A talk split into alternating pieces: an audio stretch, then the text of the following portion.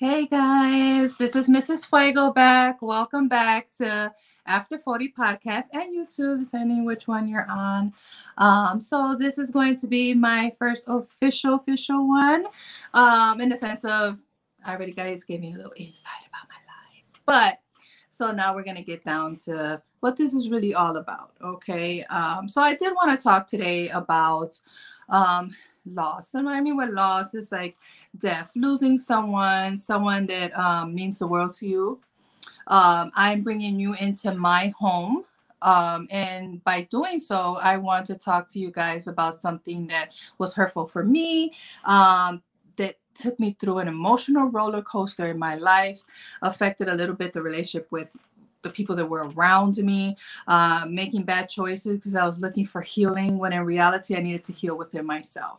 So, um, about my experience, I lost my dad when I was 33 years old. He was an amazing man. Um, I lost my mom when I was 42 years old, an amazing woman. My mom lived in Puerto Rico. My dad lived in Chicago. I'm from Chicago. Okay, but yeah, anyways. So I lost my family very, very young. I lost my grandmother actually two months after losing my mother, um, which was two and one at the same time. And although I tried to remain strong and try to just kind of deal with it and not show too much emotion. My kids knew. When I was 33, I was very attached to my father. Uh, my father was in a wheelchair for many years. Um, not something I'm going to go into, but my father uh, was in a wheelchair for almost all my life. Um, he was in a wheelchair when I I was very young. I was probably like five years old when my father um, transitioned into um, disabled status, and you know it, it was hard, but it was um, he was an amazing man. He was super awesome. He was my father. I don't like to talk about my family too much, just because you know they're not here, and it's like I don't really want to go into stuff. But I will say is that he was amazing. My mom was amazing. But let's talk about the part that people don't want to talk about, the lost, right? So a lot of people say, "Oh, it's going to get better. It's going to get better. Things are going to get better."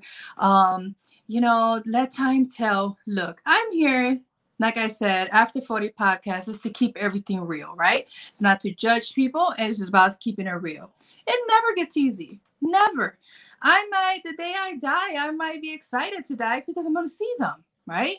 Not saying that it's exciting to say, oh, I'm excited for death. No, it's not that. It's just I have some really cool people on the other side. Okay. I have some really cool people on this side and I have some really cool people on that side. And what I mean by cool, I mean people that I love to death. Okay. But what I will say is it's a hard transition. So for those of you that, that are out there going through this right now, let me tell you something. Whoever tells it's gonna be easy, do middle finger, whatever you want to do okay? Because it's not going to be easy. You're going to have to cry. You're going to have to scream. You're going to have that moment. Stop hiding your feelings. I was hiding my feelings for in front of my kids, and you know what? They knew what was going on, even though I thought I was hiding it pretty well. No, they knew what was going on. I became depressed. I became, I started going through relationships you know, trying to look for a love that in reality wasn't nobody gonna give me. There's no love like the, and it could be anyone. Cause uh, okay, not everyone has a close relationship with their mom. Not everyone has a close relationship with their dad. These are topics for another day. But if you know, it could be anybody, it could be a friend. There was a friend all your life that knew you, that knew everything about you. And you lost that person. Now you don't know what to do because you don't have you can't call that person no more. They're not here. It could be a grandmother, it could be your aunt, your uncle, it could have been someone that adopted you. You could have been in a certain your adopted parents that that picked you up and brought you into their home, and they're gone now. So it's it it uh, hurt is hurt, my beautiful people. Hurt is hurt. Whether it's a mom, dad, a friend, a cousin, a, a, a whoever it is, hurt is hurt.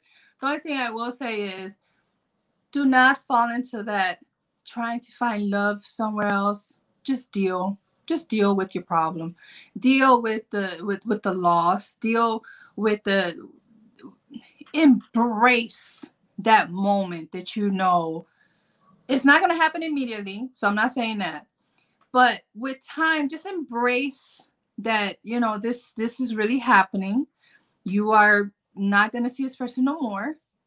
And but don't don't try to substitute. It doesn't work you're gonna end up with a bad relationship you're gonna end up probably being abused right going through all kind of stuff because it just it just don't it, it, there's nothing gonna take away that pain nothing nothing there's nothing it, you it could be 20 years 30 years it's not gonna take away. It's it's just not because it's people you were close with. It's people, and I would like people to put comments below.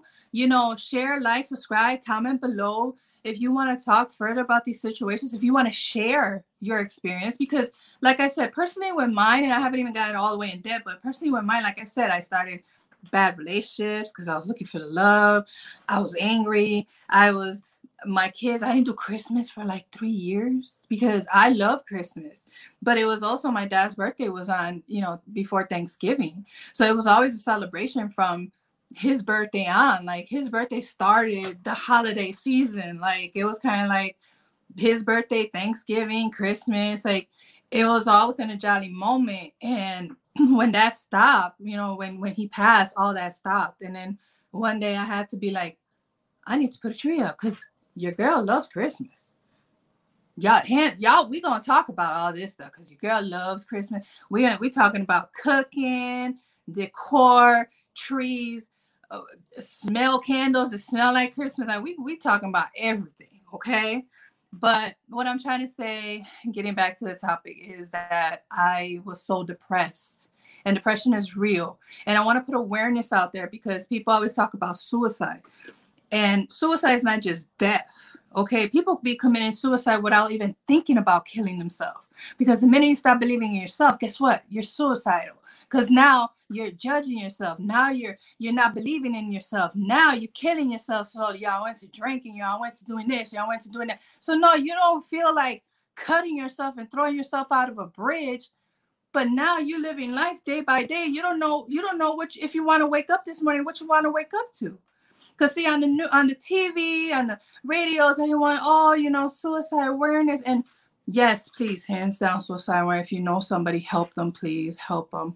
Uh, but I also want it to be known that people need to stop making it seem like those are just thoughts for you to end your life. People are ending their life slowly without hurting themselves.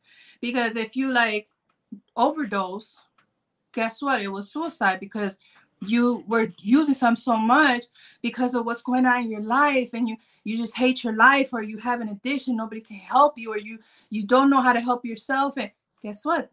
That's it. Nobody wants to talk about that. You know nobody wants to talk about that. If you wake up anymore you lost the love the people that you love and you don't want to wake up in the morning. You see your kids and you feel like they could take care of themselves. Not now days are going by and now you fell in deep depression guess what? That's killing yourself, you know, because you're letting your circumstances take over your life. And now it's like your value to yourself is nothing. So you can, you don't care if people are judging you because you're judging yourself. So I just want to say that for those that might be losing someone that they love, please don't lose yourself. Okay, guys, please do me a favor. Don't lose yourself. It's gonna be okay, and we could talk about it. Like, shoot, shoot questions at me, shoot comments at me. We could talk about it some some more. I just want to see your feedback, what you want. But I'm inviting you into my home, and that's something that happened to me. I lost my parents, my grandparents. I don't have aunts, I don't have uncles. I have two left, I believe, and our family's so distant that you know it's kind of like I'm with no family. My family is my children, my fiance, my dog, and and you guys. You guys are my family. Yes, we are. We are familia. So I want to end this video with saying, guys, come on, ma. come on now. Don't stress. Stay blessed. Bye. And don't forget, make sure to comment.